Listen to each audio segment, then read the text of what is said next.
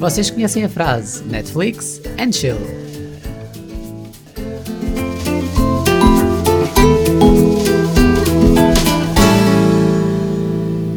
Olá a todos, bem-vindos a mais um café. E. Ei, ei, ei, ei, desculpem, distraí-me. Estava aqui a fazer scroll nas séries à procura da próxima para ver. Não posso ter isto aqui ao pé. Mas bem, retomando, eu hoje queria falar com vocês sobre. Hum, Uh, esperem, a lista de desejos. Check. Uh, está em promoção. Bem, mas também está aí à porta o Black Friday, não é? Bem, ok, estou de volta, agora a sério. Viram como é fácil ficarmos distraídos?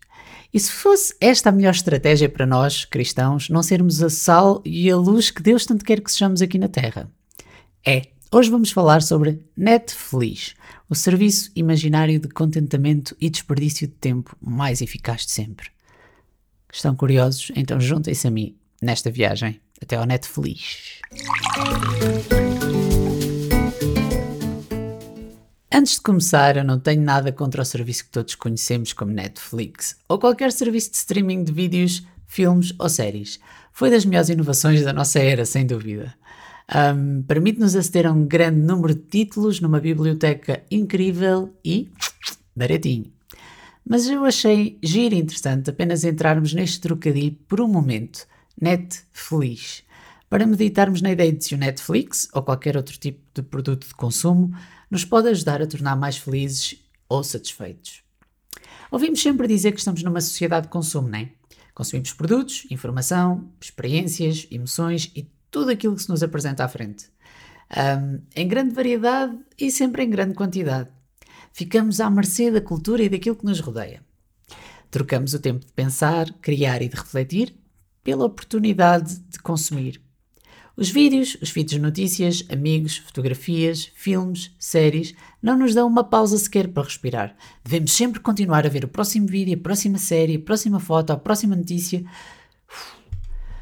as plataformas foram criadas para recostarmos-nos enquanto o próximo vídeo, baseado nos nossos interesses, começa sem quase nós darmos conta. Pensamos que somos livres, mas na verdade estamos presos a um ciclo de consumo do qual não conseguimos escapar. E muitas vezes, sejamos sinceros, nem sequer queremos. Por isso eu achei interessante começar um, com o tema do autocontrole. Sabem, eu creio nisto, que a nossa sociedade de consumo nos desafia a depender do Espírito de Deus de uma maneira ainda mais intensa. Há demasiadas coisas a competir pelo lugar de Deus no nosso coração, demasiadas distrações. Somos bombardeados por todo o tipo de informação e muito dificilmente desenvolvemos a disciplina que é necessária para parar de consumir alguma coisa e começar a prestar atenção a Deus, que é quem verdadeiramente importa. A Bíblia alerta-nos para o facto de necessitarmos de exercer o nosso domínio próprio ao autocontrolo. Isso coloca-nos em direto contraste com a forma de operar neste mundo de desejos e vontades instantâneos. É aquela cena: se sentes, faz, vai em frente, não esperes. a seguinte comparação dada pela Bíblia é interessante. Em Provérbios 25, 28 diz: Como a cidade com os seus muros derrubados, assim é quem não sabe dominar-se. Nos tempos bíblicos e durante muitos séculos, uma cidade sem muros era algo quase impensável. Uma cidade sem muros estava exposta, vulnerável à entrada de estranhos, suscetível à invasão e ao domínio de outros povos conquistadores. Da mesma forma, quem não se consegue controlar não tem defesas, está exposto a todas as influências, está desprotegido como uma cidade sem barreiras. O autocontrole é sinónimo de disciplina, algo que temos de ativamente criar em parceria com Deus, é verdade, para desenvolver hábitos que conduzam a uma vida plena. Quando te sentes sem domínio próprio, sem forma de assumires controlo sobre quanto e o que consomes, pede ajuda a Deus.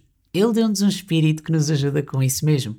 Em 2 Timóteo diz: Pois Deus não nos deu um espírito que produz temor ou medo e covardia, mas sim que nos dá poder, amor e autocontrolo. Então, eu queria distinguir aqui dois aspectos convosco relacionados com o entretenimento e que acho que devemos considerar. E acho que nos ajudam um, a assumir o controle, digamos assim. Estou a falar de quantidade e de qualidade. Comecemos pela quantidade, ok? Sabem, eu acho que nós não temos noção do verdadeiro valor do tempo. Especialmente nós, os mais novos. A Bíblia ensina-nos que a noção de termos tempo limitado aqui na Terra está relacionada com sabedoria. E o que é que a Bíblia diz sobre sabedoria? Alcança a todo custo. É mais preciosa que o ouro e que a prata. Ou seja, requer uma ação consciente de tentar ganhá-la. No Salmo 90:12 diz: Ensina-nos a contar os nossos dias para que o nosso coração alcance sabedoria. A sabedoria é encontrada na palavra de Deus, na Bíblia nas palavras que Deus nos concedeu para vivermos não só esta vida da melhor maneira possível, como para nos preparar e santificar. Cada minuto conta, pensa nisto, e cada minuto investido em procurar conhecer mais Deus traz uma satisfação muito superior do que qualquer série, filme ou jogo de computador. Isso eu posso afirmar e garantir-te com toda a certeza. O tempo é importante. É importante investirmos tempo em relação às coisas de Deus. Depois falamos da qualidade. O entretenimento é um pobre substituto de Deus.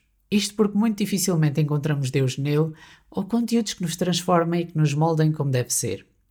Ou temos pouca ou nenhuma menção a Deus na maioria das coisas que consumimos para nos entreter, ou temos uma representação completamente irrealista e desfasada de quem Deus é. Só estes dois motivos deviam ser suficientes para de vez em quando, no meio da maratona da nossa série favorita, nós pararmos e dizer: Ok, pausa, agora é tempo para Deus, ou tempo com Deus. Vamos lá renovar esta mente, como diz Romanos 12, 2. Ele está sempre conosco, mesmo a ver a série, é verdade, mas dedicar tempo especial e atenção são coisas importantes. No entanto, sejamos francos e honestos.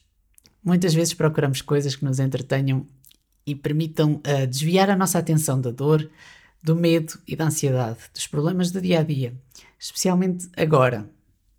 Isso é compreensível, nós queremos um pouco de distração, o mundo já é caótico o suficiente. Contudo, pode ser um hábito nosso, mas não deve ser um reflexo. Okay? É mais fácil enfiar a cabeça num ecrã para esquecer os problemas do que olhar para os olhos de Jesus para os confrontar. Simplesmente é.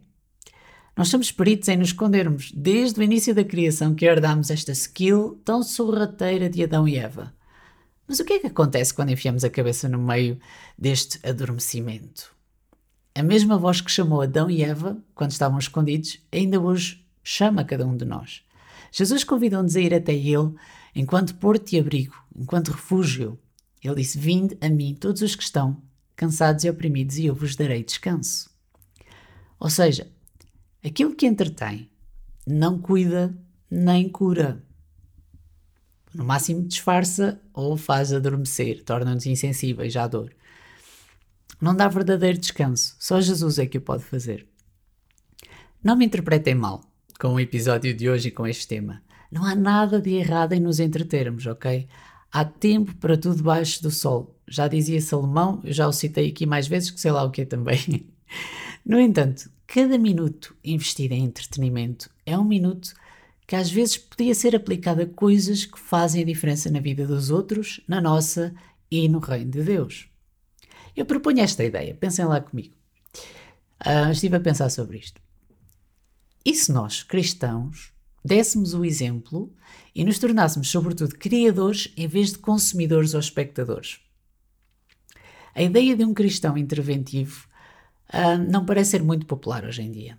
De, de alguém que uh, está no meio da cultura, está no meio da sociedade e faz as coisas acontecerem. Parece que temos que compartimentalizar um bocadinho a nossa vida e uh, o que é a igreja é a igreja e o que é o resto é o resto e não temperamos o mundo porque somos um monte de sal fechado na igreja. Isto acontece muitas vezes, mais vezes do que nós queremos admitir. E não pode ser assim. Então, eu proponho que em vez de uh, consumidores, nos tornemos criadores. E criadores de quê?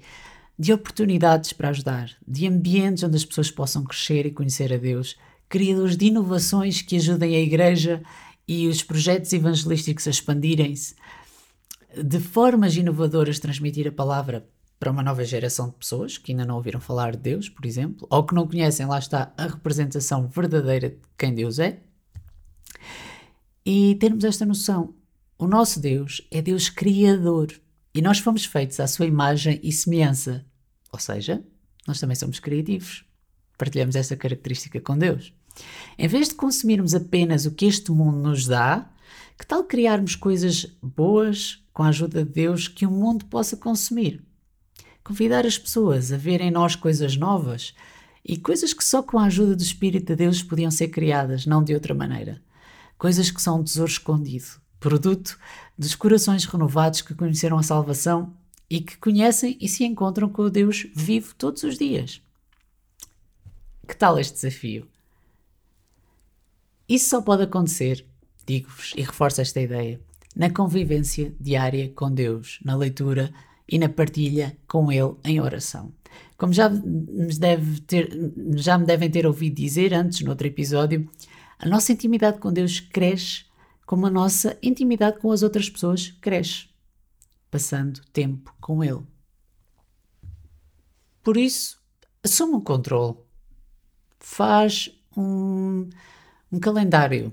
Faz, organiza momentos do teu dia onde possas encontrar tempo disponível para Deus, em que dediques atenção a Ele, em que lhe dediques. Não precisa.